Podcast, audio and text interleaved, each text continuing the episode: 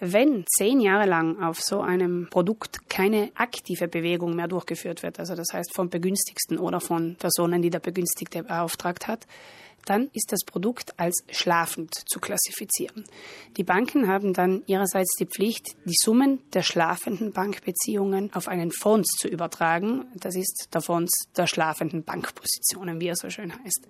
Im Herbst 2008, also vor zehn Jahren, haben die Banken damit begonnen, Geld in diesen Fonds zu übertragen. Die Verbraucherzentrale hat in den vergangenen Jahren bereits darauf hingewiesen und startet einen letzten Aufruf an alle, die glauben, dass eventuell auch ihre Gelder in dem Fonds gelandet sein könnten. Denn sind die Gelder erst einmal zehn Jahre dort, gibt es keine Möglichkeit mehr, sie wieder herauszubekommen. Wer denn nun glaubt oder auch nur den leisen Verdacht hegt, der tut gut daran nachzusehen. Es gibt bei der Consap eine Datenbank, wo man über den Namen suchen kann.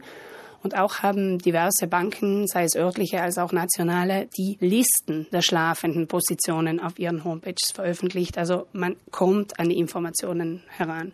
Die CONSAP ist die Behörde, die für die Rückerstattung dieser Gelder zuständig ist. Eine halbe Stunde Internetrecherche auf deren Homepage und auf jenen der Banken könnte sich lohnen.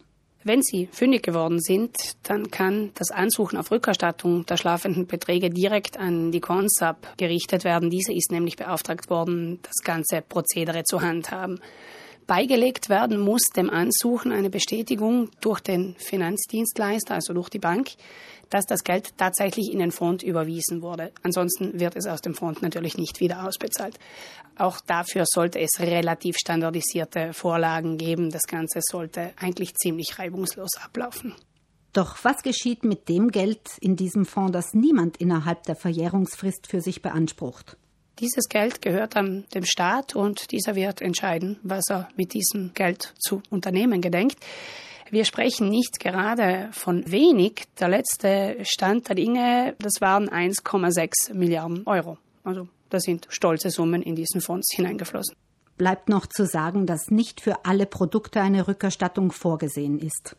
Ausgenommen sind zum Beispiel die Postschatzbriefe, die innerhalb von zehn Jahren nicht eingelöst wurden. Also die gelten definitiv als verjährt und je nach Fälligkeit und Verjährungsfrist auch gewisse Zirkularschecks. Falls Sie zu den schlafenden Bankpositionen Zweifel haben, wenden Sie sich an die Verbraucherzentrale Südtirol. Dort bekommen Sie Auskunft.